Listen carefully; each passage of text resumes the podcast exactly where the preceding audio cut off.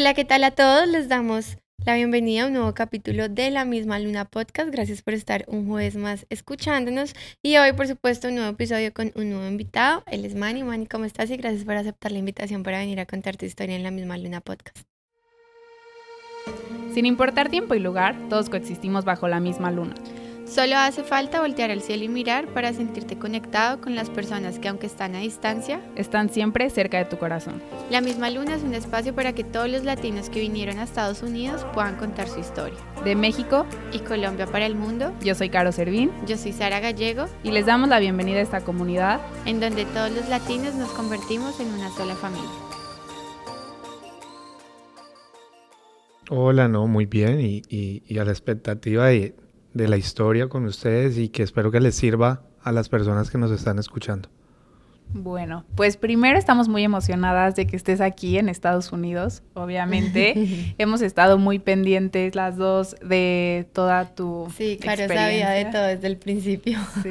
Toda la travesía. Toda la, travesía. Entonces, empiezanos contando por qué decides mudarte a Estados Unidos. Mm, bueno, ¿qué les cuento? En Colombia yo me desempeñaba o tenía con mi esposa nuestros propios negocios y vivíamos en una zona donde la situación de orden público era un poco complicada. ¿En qué se refiere esto? En, todo el tema de extorsión, secuestro, eh, todo este tema que, en Colombia nos, nos, nos pega tan fuerte. Al nosotros tener negocios propios, nosotros nos dedicamos al tema de las ópticas, porque mi esposa es optómetra. Eh, comenzaron a molestarnos eh, grupos delincuenciales de la zona, a pedirnos eh, vacunas que se llaman allá. Y pues eso comenzó a, hacernos pensar en, pues, en irnos sumado a que la situación de Colombia como tal para las empresas, los empresarios, eh, es muy difícil y se puso muy difícil, entonces también la situación económica no, no comenzó a ser la misma que teníamos.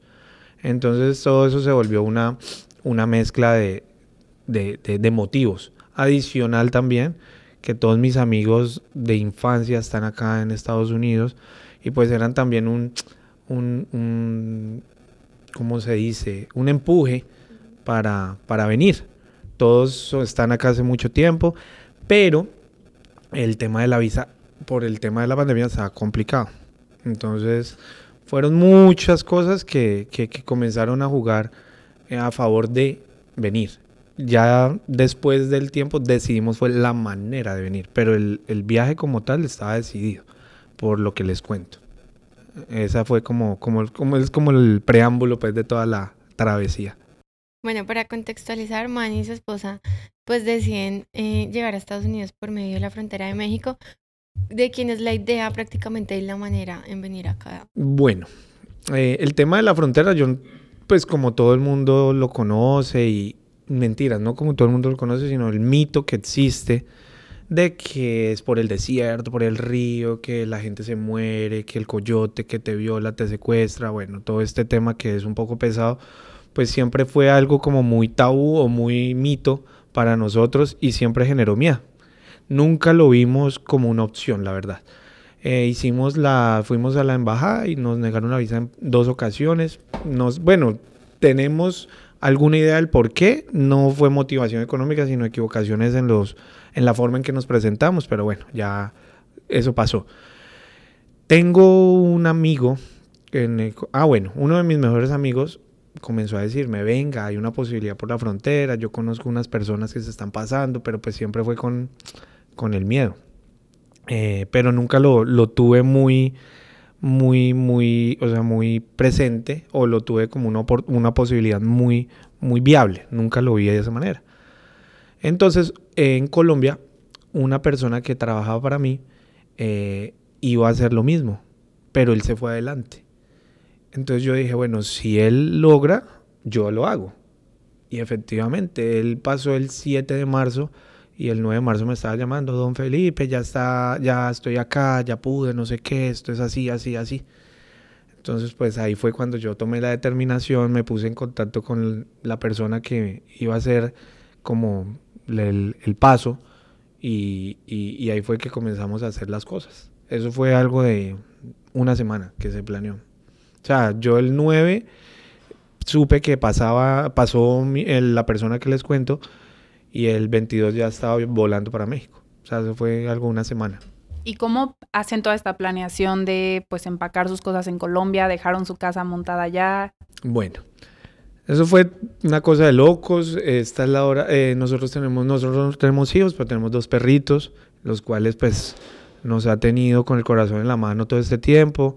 Igual donde los tenemos, pues gracias a Dios es algo de confianza, hacemos videollamada con ellos. Bueno, esa era la primera parte, saber dónde los acomodamos. Segundo, comenzar a vender nuestras cosas, el carro, los negocios, etcétera, etcétera, etcétera. Eh, allá en la ciudad de donde somos nosotros, eh, vive pues obviamente la familia de mi esposa, no donde soy yo, donde es mi esposa. Eh, entonces ellos se hicieron cargo de todo. Eh, desocupamos pues la vivienda donde estábamos, eh, estábamos en una vivienda rentada, entonces pues se entregó y, y ya ellos recogieron todo, nosotros solo recogimos dos maletas, dos maletines, mochilas como lo llamen, eh, y arrancamos. Y todo quedó allá y esta es la hora de que todo está allá, o sea, lo único que se ha vendido es uno de los negocios y el carro, de resto ropa, televisores, nevera, etcétera, etcétera, electrodomésticos, todo está guardado. Y uno de los negocios sigue funcionando pero eso fue de imprevisto. O sea, eso fue comprar tiquetes y hágale, no, no lo pensemos dos veces, hagamos las cosas. Motivados por el éxito que ha tenido mi amigo, en el cual nomás duró dos días pasando. Pero eso ya más adelante les voy contando cómo es. ¿A qué lugar de México específicamente llegan? Bueno, la primera parte y la más difícil es entrar a México. ¿Por qué? Porque pues todo el mundo que está entrando es, el 90% es para la frontera. Entonces, eh, hay muchas entradas, pero lo más, digamos que en la que nosotros cogimos fue por Cancún, con la excusa de ir de turismo. Ya habíamos ido a Cancún hacía dos meses, en enero estuvimos en el DF en Cancún de vacaciones. Y volvimos ya por, entonces dijimos que veníamos otra vez, que nos había quedado faltando, bueno, etcétera. Pero pues normalmente la gente entra por el DF, porque pues ya tienen todo cuadrado desde el DF. ¿Me hago entender? Entonces, eh, digamos que esa es la más común. Pero cuando uno va con una pareja o uno se puede conseguir una amiga, venga, yo le pago el tiquete y váyase conmigo, hágase pasar por mi esposa para que podamos entrar. Yo le gasto todo el viaje, usted se devuelve y yo sigo mi camino. Y listo. Esa es la primera entrada por, el, por Cancún. Llegan a Cancún, me imagino que de ahí viajan a la Ciudad de México o a, a dónde No, bueno, hay también eh, varias formas. ¿Qué es lo que sucede? En México está tan complicado ya el tema que eh, la policía y la fuerza, las fuerzas armadas como tal no son, no son las mejores personas. Entonces, en la, si uno viaja por avión, eh, si no sabes coger los aeropuertos, en el aeropuerto donde llegues, te van a sacar plata, te van a devolver, te van a meter preso, te van a hacer mil cosas para ponerte, o sea, para hacerte perder todo. Si viajas por tierra o por autobús, va a ser aún peor porque hay 30, 40, 50 retenes desde Cancún hasta la frontera, bueno, no tanto 50, pero por ahí 30 hasta la frontera y en cada retén también te van a quitar plata por el simple hecho de ser colombiano, venezolano, o sea, ser latino. Entonces, si uno no sabe moverse en México, va a perder. Y seguramente se va a gastar más de lo que tiene presupuestado, porque pues uno va con un dinero, pero si uno no lo sabe hacer, se va a estrellar. Ok, y entonces, cuando ustedes llegan a Cancún, ¿tenían a alguien esperándolos que ya les había dicho cómo hacer? Cero. La verdad, eso son cosas... mm, nosotros somos muy católicos, muy católicos. En la familia de mi esposa son muy católicos. Y a nosotros antes de viajar nos habían hecho una oración, no sé cómo de pronto lo ponga, lo puedan entender los, las personas que nos escuchan, como algo así, algo así como una profecía, por decirlo de alguna manera, en la cual ya nos habían dicho que, que, que Dios nos iba a guiar, porque la verdad no sabíamos cómo. Nosotros llegamos a Cancún y no teníamos tiquetes comprados para ningún lado.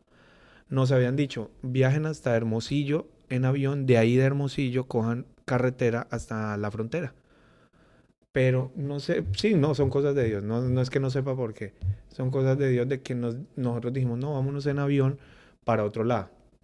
Entonces nosotros cogimos vuelo a una ciudad que en la vida había escuchado, bueno, sí de pronto lo había escuchado, pero nunca imaginé estar, que se llama Chihuahua. Es un aeropuerto así, o sea, súper pequeño. No hay policía ni siquiera, nada. O sea, cuando nosotros llegamos, eh, súper bien, porque hicimos la escala y no pasó nada.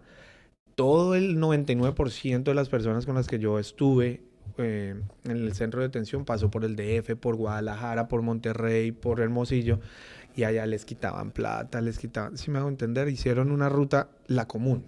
entonces la policía ya sabe dónde esperar a la gente, ¿me entiendes? Como yo me fui por otro lado, gracias a Dios, no, nada, es que no me pasó nada. Iba con mi esposa y un primo que está acá con nosotros. De ahí hicimos escala ocho horas y cogimos a Tijuana y llegamos ya a la frontera como tal, en Tijuana. En Tijuana sí nos tocó dar dinero. En Tijuana sí eh, nos pararon. ¿De dónde son colombianos? Bueno, nosotros ya sabemos a qué viene. Hay 100 formas de cuadrar esto. Así, frenteado. Ya. Eh, pongan de 100 dólares en su pasaporte y los dejamos salir. 100 dólares, ahí nos quitaron 300 dólares. Y salimos. Esa es, digamos, que la que hicimos nosotros. El resto de personas y compañeros que estuvieron conmigo, no, o sea, les quitaron dos mil, tres mil dólares en todo el viaje. Uy, no, hasta los desnudaban para quitarles plata. Porque uno se esconde el dinero y lo desnudan a ver dónde tiene el dinero. Es un tema difícil. Y cuando dices que con esos 100 dólares los dejaron ya pasar, ¿es salir del aeropuerto de Tijuana? Salir del aeropuerto de Tijuana. Porque los policías están en la, en la salida del aeropuerto. del aeropuerto. Si uno no paga o no o lo cogen porque de pronto en ese momento no pueden recibir, va para la cárcel y ellos no lo, digamos que ahí sí no sé en qué radica la deportación, porque Además, porque no hay nada comprobado de que exacto, ustedes vayan exacto, pienso que es eso, porque a la mayoría de mis amigos les ponen, los devolvieron a Tabasco. Tabasco es la frontera con Guatemala. Para volver a subir a la frontera con Estados Unidos, son primero como tres días de camino en bus y otros tres mil, cuatro mil, cinco mil dólares. Entonces ellos lo que hacen es devolverlo a uno porque no lo pueden deportar, pero se la ponen difícil. ¿Sí me hago entender? A mí, gracias a Dios, no me pasó eso. Entonces yo salí, los tres salimos y, y pudimos salir del aeropuerto, pero no corren con la misma suerte muchísimas personas, muchas. O sea, es impresionante y yo todavía mm, veo cómo es que nosotros estamos acá, porque es muchas las personas que devuelven, muchísimas. No sé, no, sí, son cosas. Y en México todavía. Y en, México. es que en México, pero bueno. Y ahí entonces, hasta ahí digamos que es la primera parte de la travesía. Entonces salen del aeropuerto de Chihuahua. Ah, bueno, de eh, Tijuana. Eh, yo ya había hablado con la persona que me iba a hacer el paso. ¿Qué son eh, los famosos coyotes o no? Es que un coyote, sí, puede entrar dentro del, de la categoría, porque ellos no hacen mayor cosa. O sea, digamos los que pasan la frontera por medio del muro es ayudarlo a saltar. Ya. Y usted defiéndase ahí para arriba, entréguese la patrulla fronteriza y ya. Los verdaderos coyotes son los que te guían a ti por el desierto. ¿Qué es lo que sucede? Eso lo aprendí en todo este proceso. Los mexicanos no tienen la posibilidad de solicitar un asilo acá o pelearlo acá en Estados Unidos. No tienen esa posibilidad. El resto de países sí, digamos, en este momento lo dejan entrar a uno, lo legalizan entre comillas y uno puede pelear el asilo ya estando acá, trabajando o bueno, lo que sea, ¿sí me entiende? Pero eh, los mexicanos no pueden. Entonces, los coyotes son los que pasan a esas personas por el desierto y se demoran 5, 6, 7 días pasando por el desierto. Esos, esa sí es la verdadera travesía por el hueco. ¿Me hago entender? Porque todo el mundo relaciona el hueco con el río, con el desierto, ¿no? El hueco hay muchas maneras. Y las que están pasando las personas saltando el muro o pasando por unas cloacas, que son unas alcantarillas, que eso lo hacen mucho eh, los peruanos, que tienen una ruta por ahí. Y así, y todo el mundo lo conoce, ¿me hago entender? Entonces, digamos que el tema del río ya es las personas que no se pueden dejar ver, que son los mexicanos, porque ellos sí los deportan De inmediatamente. O sea, yo cuando estuve en el primer centro de detención que ahorita les contaré, eh, vi un muchacho que entró conmigo, los liberaron y a los dos días volvió. O sea, lo liberaron y ellos lo sueltan ahí en la frontera y él volvió y se tiró y volvió y lo cogieron y volvió y lo metieron. O sea, eso es un tema muy difícil de controlar obviamente para el gobierno estadounidense y también para el mexicano, porque pues eso es un tema de policía y, eh, de policía y, la- de la- y ladrones o el gato y el ratón, algo así. Entonces, bueno, volviendo al tema, cuando yo contacto a esa persona, él me dice, no tenga transporte público porque desde Tijuana hasta Mexicali, donde yo hice el paso, es carretera y puede que también encuentres otro retén. Entonces, él, me, él tiene su Uber de confianza o conductor, lo que como quieran llamarlo, y me estaba esperando afuera. ¿Listo? Entonces, esa es otra. Cuando tú no tienes ese contacto, tú coges un taxi y el mismo taxista te lleva a la policía. Claro, Porque ya tener tiene, negocio ya con tiene ellos. negocio. Exacto. Entonces, ay, ay, hay un retén, tocó pasar por ahí. Y pasan y te van a chequear, te van a quitar. Y, y, y Tijuana como ciudad es peligrosa. ¿Me hago entender? Entonces, todo eso es una suma de, de- de riesgos. Ujú. Entonces ahí salí, nos montamos al Uber y nos llevó hasta Mexicali.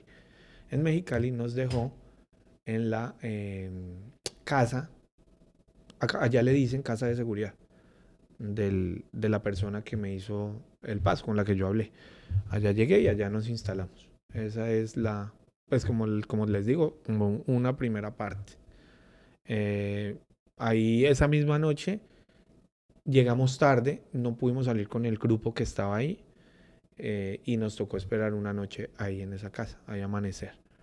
Obviamente, no es, o sea, ya es el primer golpe porque la casa es algo difícil en cuanto a las instalaciones, los baños, o sea, es, Las condiciones. las condiciones son muy difíciles. Mi esposa la primera noche se puso a llorar, mm, pues por, por la impresión. O sea, le toca a uno dormir en, en cosas bien malucas. Pero pues es temporal. Como, y si uno ya está allá, ya está ahí a portas de pasar, ya uno no se devuelve. Y hasta ahí llegamos la primera noche. Y en ese momento me imagino que mucho miedo. infinito, porque vuelve el tema a la cabeza de eh, la De violación, de la tortura, del secuestro, del robo. Todo se le viene a uno.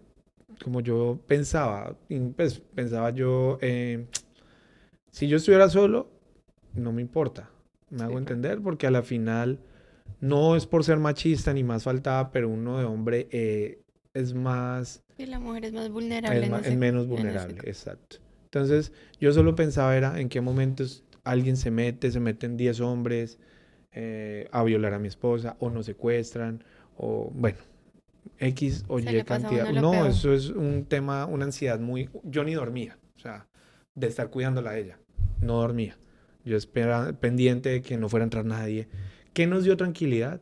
Que en la casa donde llegamos, digamos que es una casa, pero hay varias casas en el mismo, como en el mismo lote o solar o no sé, como terreno. Es como un condominio. No un condominio. Es como, haz de cuenta que es un, una yarda Ok, y hay varias casitas. De ahí vive, entonces una tiene él, otra tiene la familia, otra tiene un hermano y otra es la de seguridad. Ok, Entonces digamos que cuando yo llegué vi niños y vi mujeres. ok. Entonces, pues eso me dio como tranquilidad en el sentido de decir, no creo que vayan a hacer algo teniendo niños y mujeres jugando, porque jugaban ahí, se nos acercaban y todo a hablar, de dónde son, no sé qué, me hago entender. Entonces eso me dio tranquilidad. Y pues la señora que nos atendió, que era la mamá del- del- de la persona, fue muy amable y nos tranquilizó. Entonces era como, era, digamos que corrimos con bendición, no con suerte, sino con bendición de estar ahí. Entonces, eh, hasta ahí, digamos que, que todo iba dentro de lo planeado, según lo planeado. Bueno, y amanecen ahí en esa casa. al Ah, bueno, día allá no se puede salir a la calle, entonces todo el día tú estás ahí metido, hasta esperando a que le den la señal al, a la persona de que nos lleve al muro. Bueno, ahí amanecimos, llegó otro colombiano, llegó otro colombiano que venía por la ruta de Hermosillo que les conté anteriormente y a él sí llegó sin 100 pesos.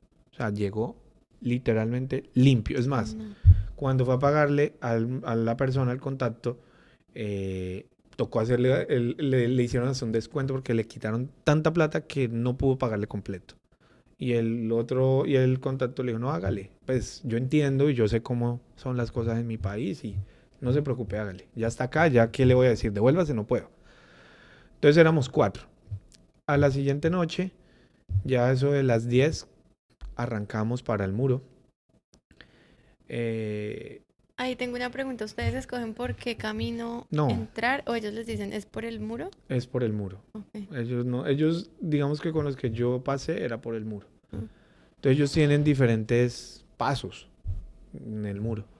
Entonces la primera noche siento que, siento no, ellos por ahorrar costos nos mandaron con una persona inexperta.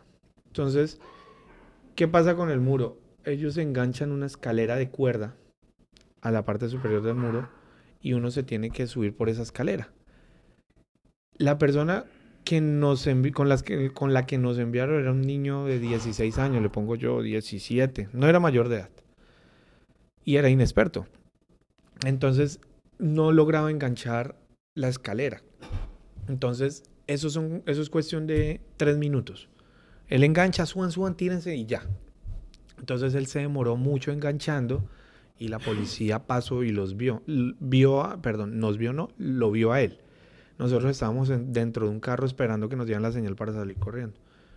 Cuando lo vio a él, él se tiró del muro y salió corriendo y vuelvo y digo, bendiciones porque no nos tocaba. La policía se nos parqueó al lado del carro, así a, a una distancia de un metro. Y el policía nunca volteó a mirar a la izquierda, donde nos podía haber visto a todos y ya, ahí se acababa todo. Volteó a mirar a la derecha y se fue corriendo, o sea, dio reversa y arrancó detrás del, muchacho. No se imaginan la sensación tan horrible. Es, yo nunca había sentido tanto miedo en mi vida. Jamás, jamás, jamás. Y más, como les cuento, el miedo es doble, porque estoy con mi esposa. Y, está, y con el primo de mi esposa, que dentro de todo también es mi responsabilidad y el otro muchacho también que se hizo muy, o sea, muy cercano porque era solito y, se hizo con nosotros. Entonces yo era como, como el, el, responsable. No, yo estaba muriéndome. ¿Y la adrenalina? No, aquí a tope, a tope, a tope. Era una cosa muy loca. Entonces el conductor dio reversa, agáchense, agáchense y nos fuimos.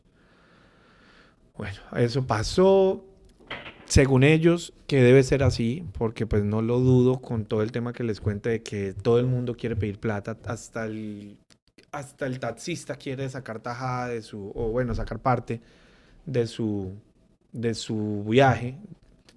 Ellos nos decían, espere, ya estamos arreglando con el oficial, con el placa, le dicen ellos, para que los deje pasar. A las 2 de la mañana volvimos a hacer el intento.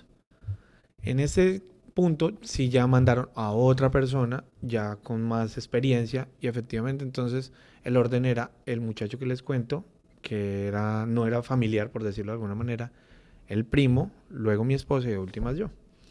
Entonces arrancaron ellos dos tum, se subieron pasó el primero pasó el segundo.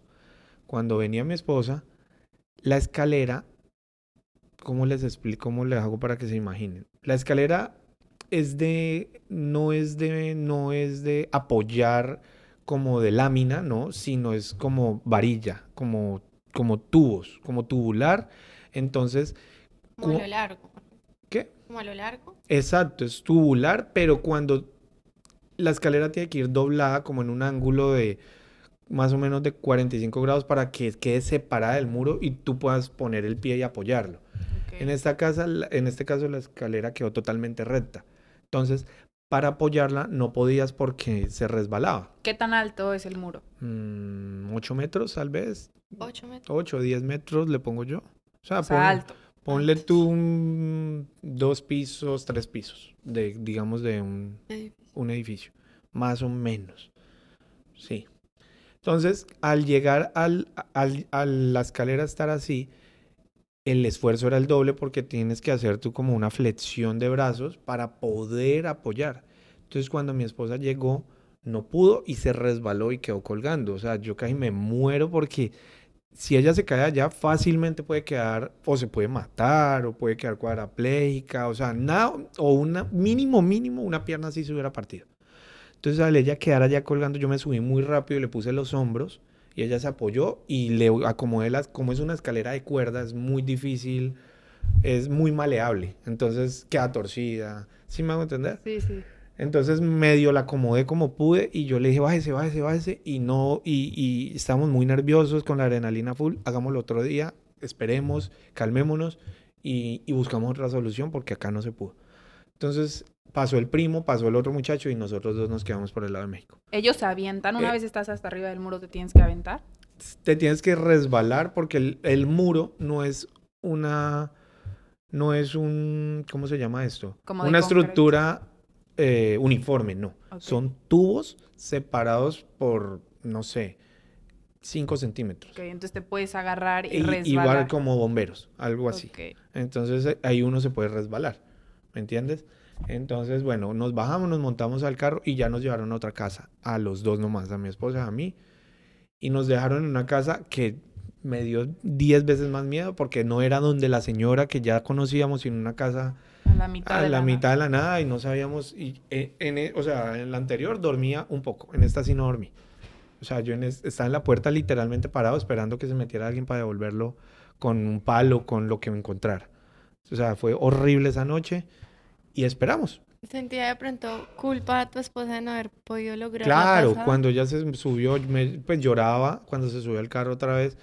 Perdóneme, yo no, ¿cuál perdóneme? Es que usted no tiene que estar sintiéndose culpable porque es que aquí estamos los dos y, y, Son cosas que pueden y son pasar. cosas que pueden pasar, que nunca dimensionamos el peligro, ya es otra cosa. Eso sí, digamos que nos equivocamos en dimensionar el peligro. Eso es algo de verdad, de verdad, apartando los policías, la travesía, la subida del muro, o sea, una caída desde allá puede ser mortal, porque es muy alto. Tú caes de cabeza y te matas.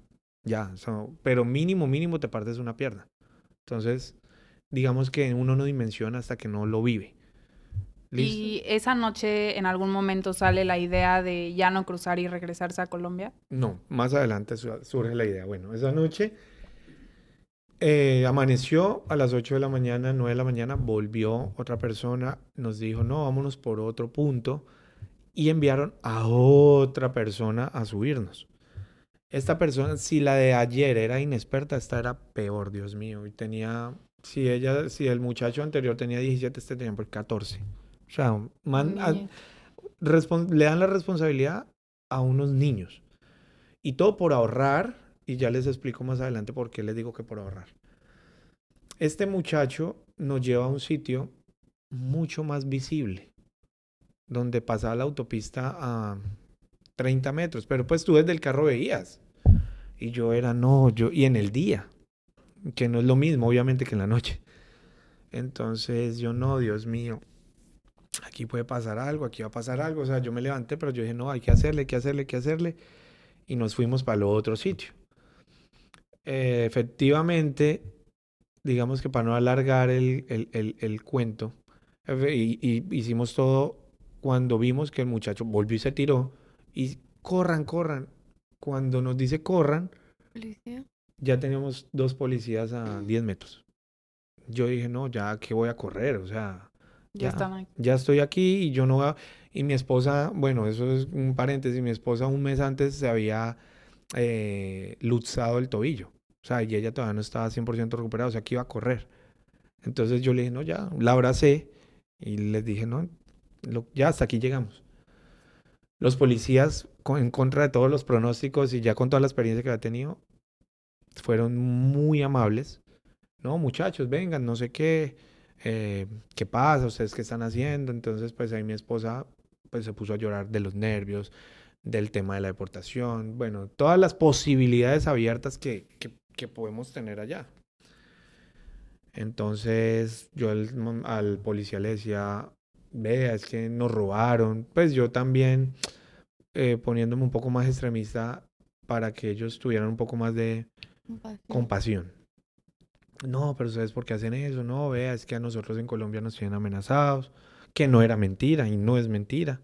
Eh, a nosotros nos están extorsionando, nosotros somos unas personas que lo estamos haciendo por fuerza mayor, no porque quisiéramos. Nosotros teníamos nuestros negocios, vivíamos una vida relativamente cómoda en Colombia. Entonces, eh, ayúdenos. No, no podemos hacer eso. Entonces yo traía un iPad, tengo un iPad de mi esposa con la que hace sus diseños. Bueno, porque nosotros trabajamos también con redes sociales. Entonces yo se lo ofrecí los anillos de matrimonio, le dije, no tengo nada, ayúdenos, me decía el policía, tranquilo, yo gano muy bien, no necesito su dinero. Entonces ellos dos se miraron y me, ah, bueno, ellos me pidieron el pasaporte, el de mi esposa, se los pasé, lo revisaron. No sé, ángeles que pasan en el camino, que Dios pone en el camino. Nos devolvieron los pasaportes, nos dijeron, no los queremos ver hoy, ojalá lo, ojalá lo logren. Es más, les vamos a dejar hasta la escalera. Pasen. y, se montaron en la patrulla y se fueron. Esta es la hora de que no sé por qué bueno, vuelvo y digo, es una bendición. Pero digamos que en una explicación más terrenal, no sé por qué amanecieron de buen genio, eh, son buenas personas, o simplemente como nos dijo la señora de, de la casa, la mamá que nos atendió, hay muchos policías en la frontera que son cristianos y entonces dimos con unos de esos, seguramente y ya, ahí nos recogió otra vez el carro que nos había transportado y nos llevó ya no a la casa en la que amanecimos, sino a donde la señora nuevamente. Entonces ya ahí nos calmamos, nos bañamos, nos pasaron los nervios, porque si en la noche anterior tuvimos adrenalina a tope al 100%, acá la tuvimos al 1000. O sea, después de estar cogidos, que nos bajaron literalmente del muro, ya eso fue, y que nos hayan dejado ir. O sea, yo creo que de 100 uno y de 1000 ninguno, como dice el dicho. Entonces, hasta ahí fue. Ahí estuvimos todo el día descansando, comimos. Y ahí hablé con mi esposa. Le dije yo, bueno, el, el tiquete lo tenemos abierto el de Cancún todavía, pues porque uno tiene que comprar ida y vuelta. Nosotros llegamos el 22 y lo tenemos hasta el 27. Y nosotros pasamos el 25. Entonces ese 25 le dije a mi esposa, si esta noche no se da, nos devolvemos a Cancún y nos vamos para Colombia. Ya el primo tranquila, que mis amigos pues no lo van a dejar morir y pues que llegue allá y, que haga su vida. O sea, ya estando allá, acá, perdón, en Estados Unidos, pues ya él verá si se devuelve, si le da mamitis, si trabaja, bueno, ya es decisión de él, pero pues digamos que cumplí con traerlo. Digamos que, que era mi responsabilidad. Entonces ese día almorzamos, dormimos toda la tarde, vi tiquetes, yo todo el día no pude, pues descansé, más no dormí, no pude pegar el ojo pensando en la noche. Ya en la noche, yo ya hablé con el contacto y le dije, venga, es que las cosas las estamos haciendo mal, ustedes me están mandando con dos niños. Yo necesito una persona que te da experiencia, porque es que esto no es un juego, eso es algo de verdad serio. Listo, sí, no sé qué, bueno, váyanse otra vez para la casa donde amanecieron, eh, que allá los van a recoger. Bueno, nos, nos llevaron y de un momento a otro llegaron 10 hombres yo casi me... Ya ahí sí yo cogí dos piedras y yo dije, acá me toca hacerme matar. O sea, literal entraron... No, no te preocupes, me vieron tan asustado y de pronto tan prevenido que me dijeron, no te preocupes, no te preocupes, nosotros somos los que te vamos a pasar. Ahí llegaron el contacto y otro muchacho que había conocido, entonces me dio más confianza y mi esposa era la única mujer. Yo dije, ¿en qué momento estos manes son 10? Hasta a mí me violan, o sea, a todos. Me roban, me y, y bueno, y de todo. Entonces, ahí llegó ya un hombre, pues digo yo ya una persona adulta con experiencia, entonces ya él les dijo, no, es que eso les pasa por no pagarme a mí, ustedes a los niños los embolatan con 20 dólares y los mandan allá a la guerra, yo les cobro, usted sabe que yo les cobro 100 por cabeza, pero conmigo es seguro, usted sabe que yo hago el trabajo bien hecho. Entonces ellos dijeron, no, no, no, sí, hagámosle, hagámosle porque yo tengo que cumplirles a ellos, no sé qué, sí sé más, bueno. Las otras personas que iban con nosotros eran dos mexicanos, que me vine a dar cuenta ya en el camino que nosotros dos éramos, digamos que la distracción. ¿Por qué? Al momento de nosotros pasar, nosotros nos íbamos a entregar y la patrulla, digamos que se iba a entretener con nosotros. Le iba a dar tiempo a los dos mexicanos De correr. correr. Exactamente.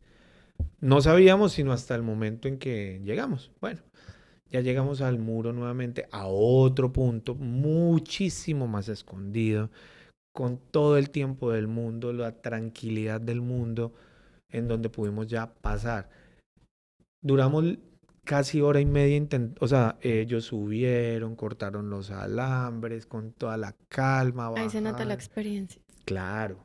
Segundo, a mi esposa la subieron ellos mismos, o sea, literalmente, como decimos en Colombia, se la echaron al hombro. La subieron, la pasaron, la dejaron allá, luego me subieron a mí, me pasaron, me dejaron sentado allá, se bajó él a suelo estadounidense, nos guió hasta donde iba, o sea, él pasó y se devolvió, dijo, hasta acá lo experto. No, ese, ese señor hace eso todos, los días. de su vida, de eso vive, me Todos imagino. los días de eso vive. Claro. Entonces, ya subimos, pasamos y, y, mejor dicho, ese señor, como vuelvo y digo, es, es- es un ángel. Pues ¿Qué? para nosotros, porque nosotros ya queríamos salir de. México. O sea, así nos hayan deportado, queríamos salir ya de México. ¿Qué sentiste en el momento en el que pisaste suelo americano? Tranquilidad, más que felicidad, por lo que te digo. Ma- en México todo el tiempo tuve miedo, todo el tiempo, por las personas, y me van a perdonar los mexicanos que escuchen esto. No todos son malos porque conocí muchos muy buenos. Hay una buena. Ah, ok. Pero, digamos que los que, Sí, el- los que se digamos que lo con los eso. que yo estuve, tampoco puedo decir que son malos porque no me tocaron un pelo, no me quitaron un peso. Eso. pero el 80% que hace eso, sí. Sí. ¿Me entiendes? Entonces era... Era... Te da miedo hasta la policía. No, es que la policía no... Me da más tranquilidad el contacto Que que la policía. policía. Así te la pongo. La policía... El único, los únicos que rescato son esos dos agentes que fueron ángeles. De resto, ninguno. Y también me van a perdonar los policías que escuchen, pero es la verdad. Todo el mundo está aprovechando de la situación. Y no lo digo solo por México, o sea, también lo hablo por mi país porque también está pasando en el Darién, en el, en el Chocó, en Antioquia, en el Urabá, Urabá antioqueño, que también los africanos que vienen también subiendo, allá los están literalmente robando. Y la gente se Se aprovecha. aprovecha. Hay un, un municipio que se llama Nuquí, que Nuquí, o sí, creo que es Nuquí, o, o bueno, se me escapa, que es en el Chocó colombiano y que es antes de pasar la frontera con Panamá. Y eso allá es igual que Mexicali. O sea, los cárteles, eh, todo eso está controlando controlando. Entonces, cuando yo pasé, pues me dio tranquilidad absoluta, absoluta, porque, porque ya, yo, ya es algo diferente. Así sea, el muro tiene 50 centímetros de espesor o de ancho. Y esos 50 centímetros son la diferencia entre la vida y la muerte, literalmente. Entonces, ¿qué, pasa con esto? Eh, uno tiene que siempre, primero, medir la- los riesgos. Yo no los medí. Corrí con la bendición y la suerte, y como quieran llamarlo, de que no me fue tan mal. Me fue mal, pero no tan mal como muchas personas les va. Porque yo estuve con muchas más personas. Entonces, bueno, cuando uno llega, la tranquilidad absoluta, bueno, ahí ya uno literalmente busca la patrulla, la patrulla fronteriza. Algo así para entregarse. Sí. Entonces, ellos ya están acostumbrados. Todos los días son muchas personas, muchas, muchas, muchas. Entonces, cuando llegan, sacan una planilla. ¿De dónde son? Colombianos. ¿Qué parentesco tienen? No, somos esposos. Listo. Sigan por acá. ¿Tienen sed? Sí, nos dan agua. Eh, listo. Vámonos. Lo montan en una... Nosotros, eh, digamos que en el centro de detención le pusimos, pues la gente le dice, la, como la funeraria. Es una camioneta que tiene, eh, ¿cómo te explico? También como lo, para que lo, lo imaginen. Como un, como una cápsula pero no redonda, sino cuadrada, con una silla como para, para cinco o seis personas máximo. O sea, tú, yo que soy claustrofóbico, casi me muero, porque eso es como un ataúd doble. Paga, haz de cuenta. Entonces Sí, tú te sientas como una banca. Tú te sientas y no te puedes mover para ningún lado. Y ahí lo montan a uno. O sea, el primer golpe psicológico es ahí. Digamos en mi caso que soy claustrofóbico. Yo lo único que hice fue cerrar los ojos y esperar a que me llevaran. Que vuelvo y digo, sigo con el tema. Corrí con la suerte de que me llevaron directamente al centro de detención. O bueno, no al centro de detención, sino a donde uno, digamos que lo reseñan, le toman huellas, fotos, etcétera, etcétera, etcétera. Pero a muchos compañeros los tenían ahí metidos una, dos horas. Porque la camioneta no se va sin que Hasta que tenga el cupo lleno. Pero a mí solo me llevaron con mi esposa. Esa es otra. Meten seis personas. Donde me hubieran metido a mí con otras dos personas, yo me enloquezco ahí adentro. Pero a mí me metían solo con mi esposa. Entonces, digamos que todas esas cosas las vine a, a analizar fue cuando ya estaba, cuando los otros me contaban, uy, no, nos metieron siete. Uno encima de otro, literalmente. O sea, como sardinas, como atunes. Eso es complicado. Entonces, el viaje hasta el centro de detención es de 20 minutos.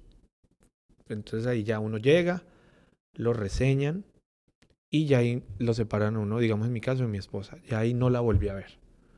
Ahí ya toman la foto, te amo amor, nos dimos un abrazo antes de bajarnos del carro porque yo ya sabía que ahí nos separaban. Entonces ahí no nos volvimos a ver. Ya hasta 40 días después. 40 días. Entonces, bueno, ahí ya es el primer punto. Bueno, uno llega, entonces lo meten a la celda, digamos que en, el, en este caso colombianos. Eso, y ahí es otro nombre, ahí le dicen la, la eh, ¿cómo es que es? ¿La nevera? ¿El congelador? Bueno, algo Ya se así. inventaron nombres Sí, para todo. sí, sí, porque es algo, es un salón cuadrado. Se supone que es de capacidad para 24 personas y meten 80. Ujú. Perdón. El hacinamiento es absoluto absoluto. Le quitan los celulares de todo. O sea, porque yo pienso y creo que donde algo de esto visualmente habla, o en imágenes o se documente, sería Un escándalo Claro. muy grave. Porque allá intentan, intentan tenerlo usted, digamos que bajo todas las condiciones de derechos humanos que uno puede tener o, o condiciones humanitarias, pero no se cumplen. ¿Por qué? Les voy a decir, primero el hacinamiento es absoluto. A ti no te dejan bañar, no te dejan cepillarte los dientes, nada. A ti te dan tus tres comidas, que siempre son las mismas. Es un burrito o, un- o una hamburguesa que uno al segundo día ya no quiere comer de eso. Lo que más me golpeó fue el baño, la parte sanitaria, porque es un salón literalmente con una taza pegada a una pared. No tiene puerta, no tiene ventana, o sea, no tienes privacidad de nada. A ti te toca taparte con una eh, cobija de aluminio que nos dan y hacer tus necesidades delante de 40 personas, 50 personas. Y no solo para ti es el problema, también para los otros 70, 50. Imagínate 50 personas en un baño haciendo sus necesidades. Muchas de las personas que duran mucho tiempo ahí salen con problemas intestinales porque se aguantan, porque nadie es capaz de hacerlo. Y así son los 40 días que estás No, no, no, no, no, no. Esa es como la primera parte. Ahí es donde también no sé, no sé cuáles son los criterios de, de- del gobierno o de la patrulla o del ente encargado para, para liberarte. Hay personas que las liberan con grillete, otras personas que las liberan con un celular, otras bajo palabra. También depende de tu nacionalidad. Entonces vas saliendo. Entonces, digamos, hay personas que duran 12 horas. El muchacho con el que yo pasé, que les conté, lo liberaron a las 12 horas. Y se fue. Yo llegué a las 3 de la mañana del siguiente día, porque yo me quedé una noche más en México. Y él, cuando yo llegué, esa tarde lo liberaron con celular. No sé cuál es el criterio. Si él era igual que yo, o sea, si me hago entender, uno comienza ya a pensar cuál es el criterio, o sea, cuál es el patrón para uno seguir. Entonces a mí me decían, no, si usted va, el único patrón que sí está, que sí es Establecido. establecido son las familias con niños menores de edad. Duran 12 horas, máximo dos días. Si tú traes un bebé un niño, dos niños, te liberan De una. de una vez. No te hacen pasar por todo un proceso complicado. ¿Me entiendes? Entonces, digamos que es una ventaja, pero también a la vez una desventaja, porque todas las personas que pasaron conmigo que tienen hijos, aquí están muy difíciles en situación porque no tienen una niñera. Obviamente llegan de cero, no van a tener una niñera, entonces es el papá saliendo a trabajar por la mamá y los dos niños, digamos. Digamos mi amigo, el que me, les cuento que me, ha, eh, me Inspiró a venir. inspiró a venir. Él tiene dos niños, la esposa y él. Y esta es la hora que me llama. Don Felipe, ¿qué trabajito hay acá? Porque no sé qué hacer. Yo solo con mi salario no puedo sostener cuatro bocas. Se gana tal vez 800 a la semana para pagar renta, mercado, carro. Tú sabes, pues todos saben Los gastos acá. los gastos acá. Entonces, bueno, llegamos eh, y ahí eh, comienza, como les digo, el... Bueno, ¿qué es lo que lo golpea a uno? La incertidumbre, no saber qué va a pasar. Entonces uno comienza a... Todo, es tanto el tiempo que uno pasa que siempre comienza a hacer hipótesis, hipótesis. Bueno, si yo digo tal cosa, o si yo digo que estoy enfermo, o si yo digo que hago esto, o si yo digo que hago lo otro, de pronto me dejen salir. Sí me hago entender, o sea, son Ujú. muchas las cosas que se le pasan a uno por la cabeza en el afán de salir de ese, de ese encierro. ¿Listo? Entonces ya comenzaron a sacar gente, entonces acá venezolanos por, por obvias razones de su problema en Venezuela, comenzaron a llegar mexicanos, como les cuento, de que cogían en la frontera, los metían ahí a las 12 horas para afuera y al otro día llegaban otra vez y hasta se ríen de su desdicha. Güey, otra vez me cogieron, güey. No. Ya, yo cuántas veces lleva? 18, 18. 17, a la 20 la corono. Así. Y yo decía, Dios mío, en una llegó un mexicano con las dos piernas partidas. Ay, Se tiró del muro. Y no, o sea, hasta ahorita le iban a poder hacer los, la- la- los primeros auxilios. Tenía los dos huesos. O sea, se le salieron los huesos de las piernas, los dos. El señor llegaba, no podía el dolor. Yo decía, Dios mío, me acordé de mi esposa. Si hubiera partido, mejor dicho, hasta el alma. Mm. Bueno, eh, al primo lo sacaron con, lo sacaron antes. Y yo dije, ay, por fin lo sacaron. No volví a saber de él tampoco. Yo me quedé ya solo. Ya comencé a hacer mi, mi grupo con más colombianos. Ya, entonces ya me hice un grupo de colombianos que todos habíamos llegado con esposa. Entonces ya nos hicimos un grupo. Y digamos que siempre he tenido la particularidad de, de, de, de tomar la vocería, de ser un poco más líder que, entonces yo era el que hablaba, venga, ¿qué pasó? Ah, tratando de, de hilar, como les decía, hipótesis. No, eso nos van a sacar a esta hora porque vea que este salió, vea la hora. Sí, sí me hago entender, uno siempre es. Comenzaron a salir, a salir y a nosotros nada, nada. Bueno, así pasaron dos días en ese centro. En dos días, uno pensará que dos días no es nada. Dura dos días eterno. comiendo lo que les digo, haciendo tus necesidades donde les digo, sin bañarte. No, eso es un cóctel de malos olores, insalubridad, como tú quieras verlo. Y tú, sin moverte, te miras la ropa y estás sucio, vuelto. No, eso es, eso es algo que, que como experiencia de vida edifica, porque tú aprendes a, a valorar hasta la mínima cosa que es entrar a un baño. O sea, ducharte, lavarte los dientes. O sí, cepillarte los dientes. Entonces, eh, llegó el momento. Había un grupo antes de nosotros que llevaba siete días ahí. Dios mío, esa gente primero estaba casi loca y segundo olía a mil demonios. O sea, uy, Dios santo. Y colombianos muchos. Cuando salieron llegó una lista como de 30. No, los vamos a llevar a un centro de detención. Allá vamos a hacer su proceso, pero allá sí se van a poder bañar, les vamos a dar ropa. Entonces, con tal de salir de ese primer centro, no importa. Yo me voy para donde sea y se fueron 35 personas. De ahí muchos colombianos con los que ya había entablado, digamos que una relación, porque así uno diga en 48 horas, pero en 48 horas tú conviviendo con alguien en una situación tan difícil, parecen años. O sea, tú haces unos lazos muy fuertes. Con... ¿Y la lista de 30 personas era opcional? No, no, no. ¿O llevaban los nombres de... Los nombres, tú, tú, tú, tú, tú. Ok. Y chao. Y se fueron. Quedamos como 20. Ahí nos unieron con nicaragüenses. Ya nos, digamos que grupos más pequeños, entonces nos unieron a todos. Luego comenzaron a sacar nicaragüenses que también están en una situación difícil de, digamos, políticamente hablando por su gobierno. Lo mismo los venezolanos y los cubanos. Digamos que tienen ciertos beneficios. Entonces sacaban, sacaban, sacaban y los colombianos ahí cuando llegó la hora.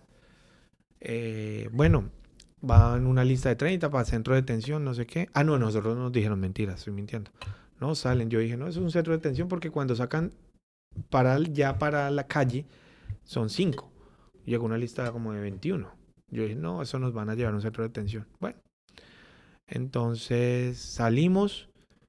Lo primero que busqué fue el maletín de mi esposa porque entrando lo dejan como en unos, como una estantería, los maletines marcados con sus nombres. No estaba. Ahí ya comenzó mi desesperación. Comencé a llorar desesperado.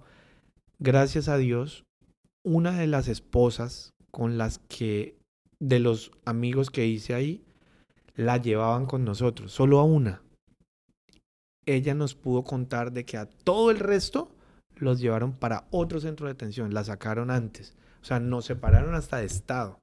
Eh, mi esposa estuvo siempre en California y yo iba para Arizona. Entonces, digamos que ella me dio un par de tranquilidad, pero yo iba muy desesperado porque yo ya llevaba tres días sin llamar. A mi familia, o sea, porque tú no puedes llamar y sin saber de ella. No vi el maletín, nada. Entonces yo en ese bus lloré desde que me monté hasta que me dejaron. Cuando me pasan el overall. Ah, bueno, llegamos al centro de detención. Digamos que, eh, no, digamos, no, es una cárcel de mínima seguridad.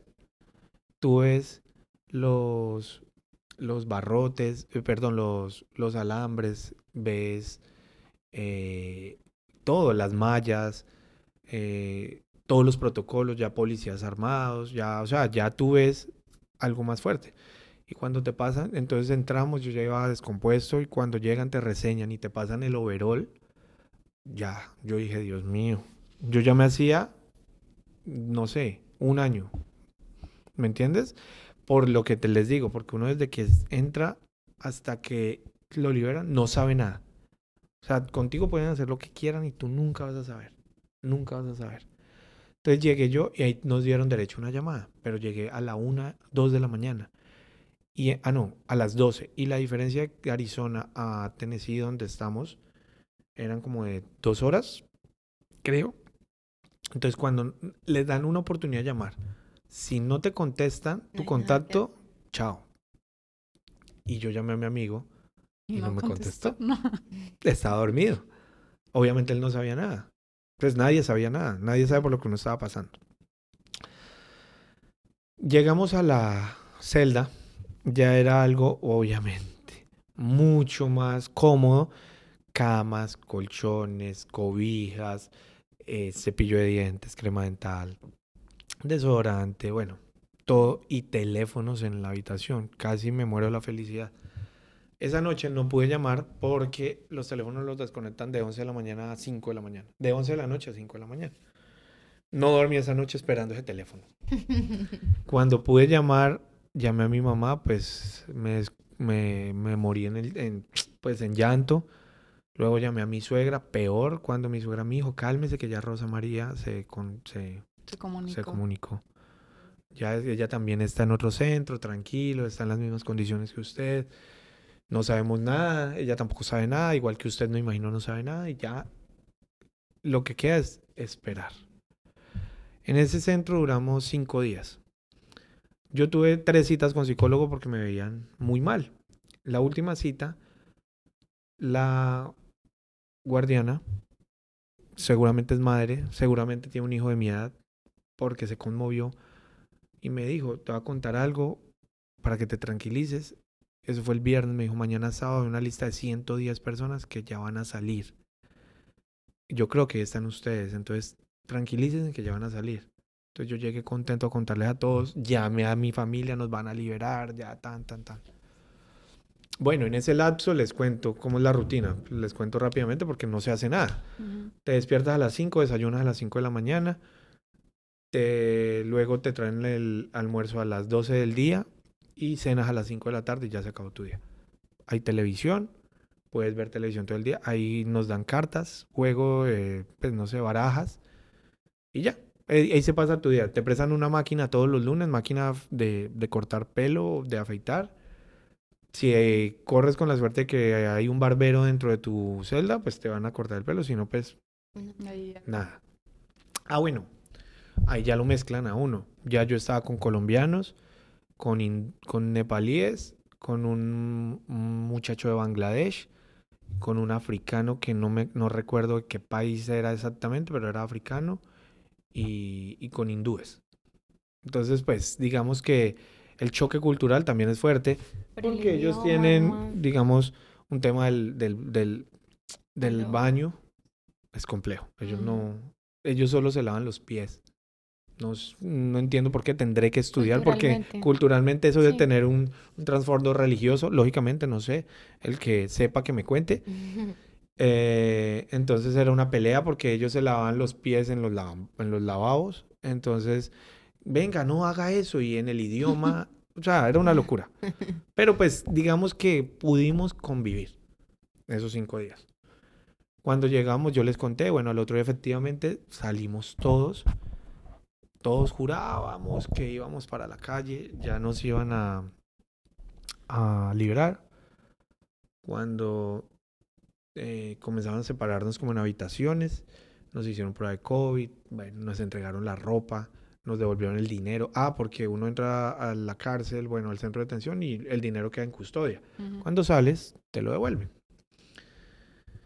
Cuando yo escuché eso fue, nos sacaron a las 9 de la noche, ponle a las 12, nos vuelven a hacer un examen médico como para ellos eh, certificar de que tú saliste bien de, de ahí.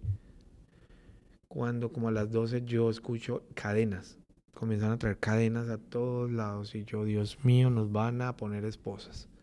Pero pues yo lo pensaba, más no lo exteriorizaba, solamente lo, lo pensaba hablando con, ya conocí otros colombianos que estaban ahí en esa cárcel antes que yo. O sea, digan, los de siete días duraron siete días porque estaban esperando como que se llenara el cupo para llevarlos. Cuando yo llegué, gracias a Dios, el cupo se llenó en dos días, en el centro, en el primer centro. Entonces me sacaron a los dos días. Cuando llegamos a, Lo- a Arizona, se llenó nuevamente como la celda rápido. A los cinco días me sacaron. Pero los que conocí llevan 12 días. ¿Me entiendes? Sí. Entonces, O sea, van digamos- como por grupos. Entonces yo corrí con, con suerte de que siempre que llegaba se llenaba rápido el, el cupo. Entonces me sacaron.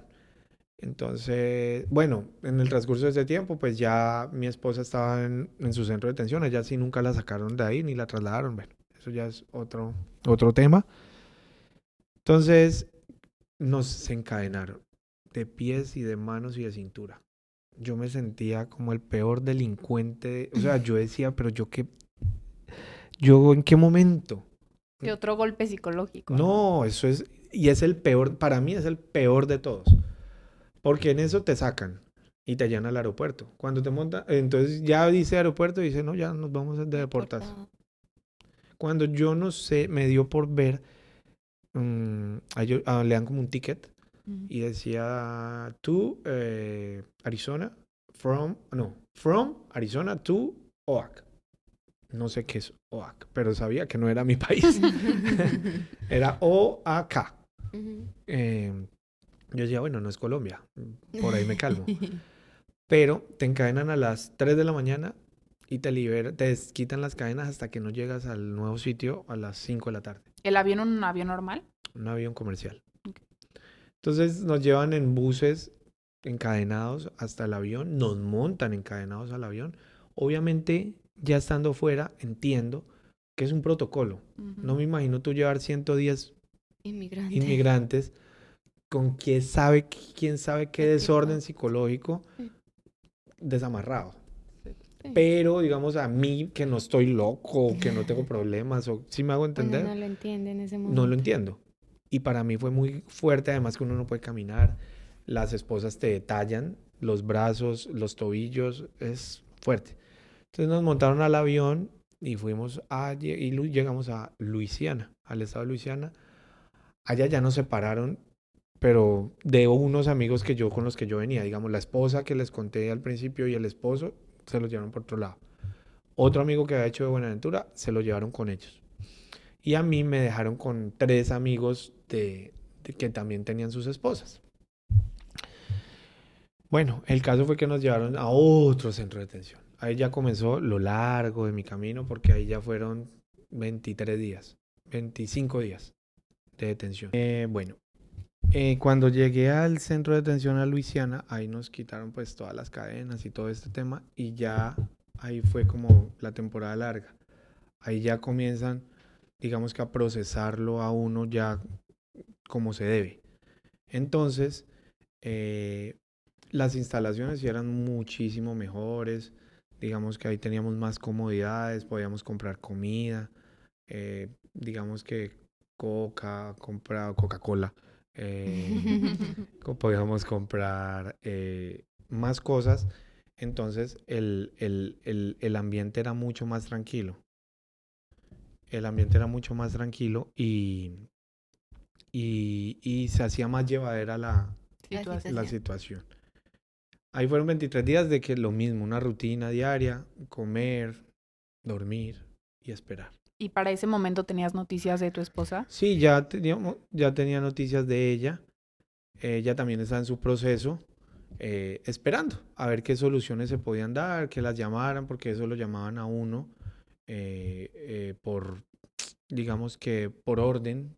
Tampoco sé qué tipo de orden, pero lo llamaban a uno. ¿Y se podían llamar de centro a centro? No, nada, no nos podíamos comunicar de ninguna manera. Era más bien marcarle a las mamás y las Y mamás. que, sí, ¿cómo están? ¿Están bien? No sé qué. Ya. Ok.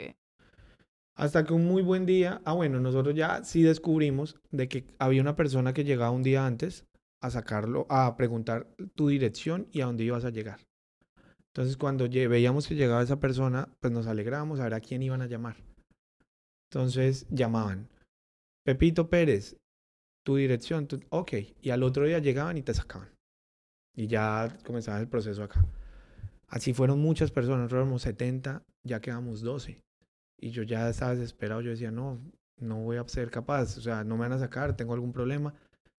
Cuando un día me llamaron, estaba dormido y fui el único que me llamaron eh, por tu nombre, no sé qué, y ya pude descansar y salí El otro día. Al otro, ah no, a los dos, ah no, eso fue otra. No salí al otro día, por primera vez en todo el tiempo, no salimos al otro día, sino a los dos días. Y yo no salí al otro día, yo me, me volví nada, yo dije, no, ¿qué pasaría? Cuando al otro día me llamaron.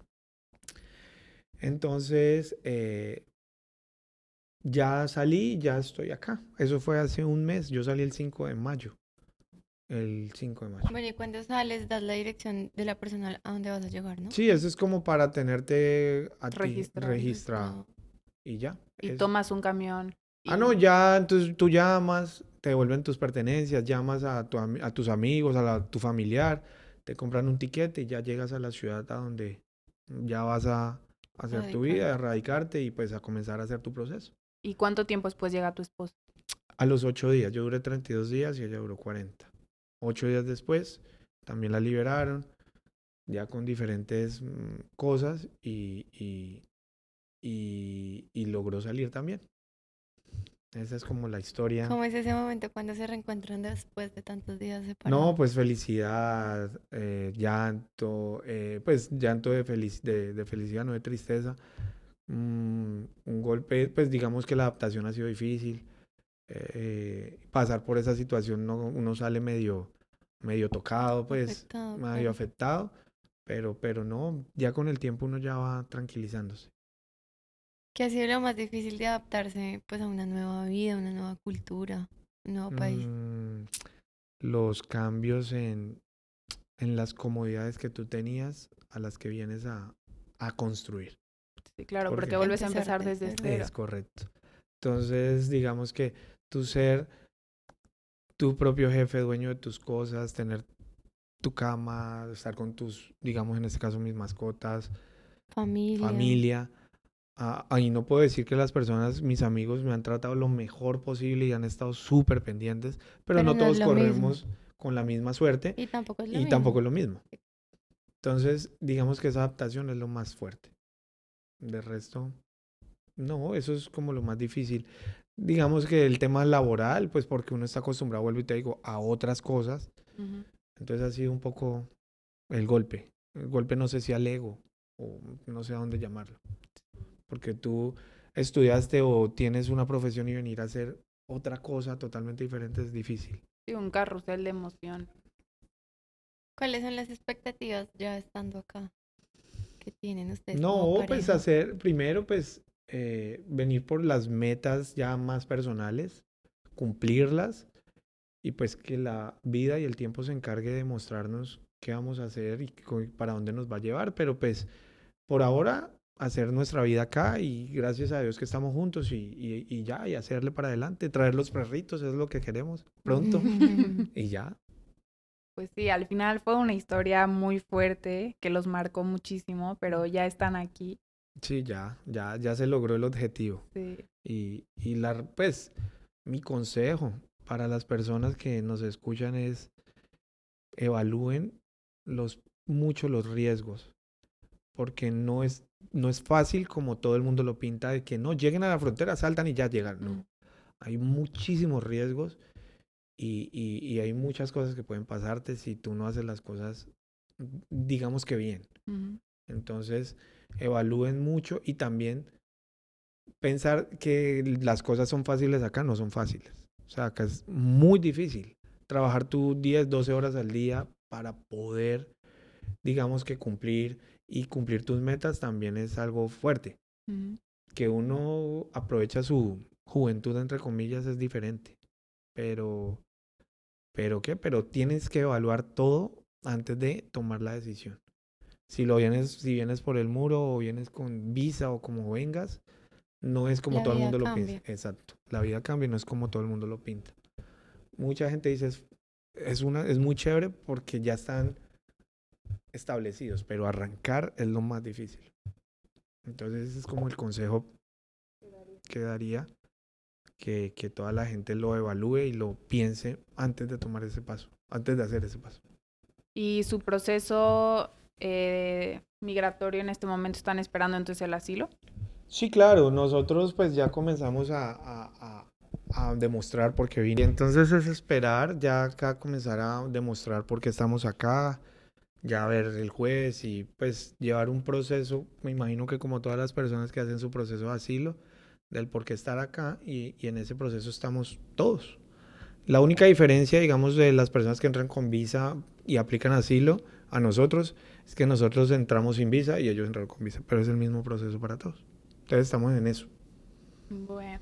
Bueno, Mani, pues primero muchísimas gracias por haber aceptado venir a contar tu historia. Sabemos que va a servir de inspiración pues para muchas personas eh, que estén pensando en, en hacer ese mismo proceso o también eh, para personas que pues ya estén acá y también vivieron un proceso similar al tuyo, porque sabemos que son bastantes las personas que deciden pues llegar a Estados Unidos de esa manera también. Entonces, pues bueno, nada, esperemos que eh, sirva también para muchísimas personas que nos estén escuchando. Mm, dale, no, es con gusto y, y lo que les digo, que sea, eh, que sirva, que sirva para, que sirva de ejemplo para que los demás piensen las cosas antes de, de tomar estas decisiones. Y además también esperamos que ese esfuerzo y esas ese, todo ese proceso pues valga la pena y eh, Ojalá. construyan algo muy bonito. Esperemos que sí, y así va a ser. Sí, les deseamos mucha suerte y mucho éxito. Gracias por estar aquí. Vale. Bye. Bye.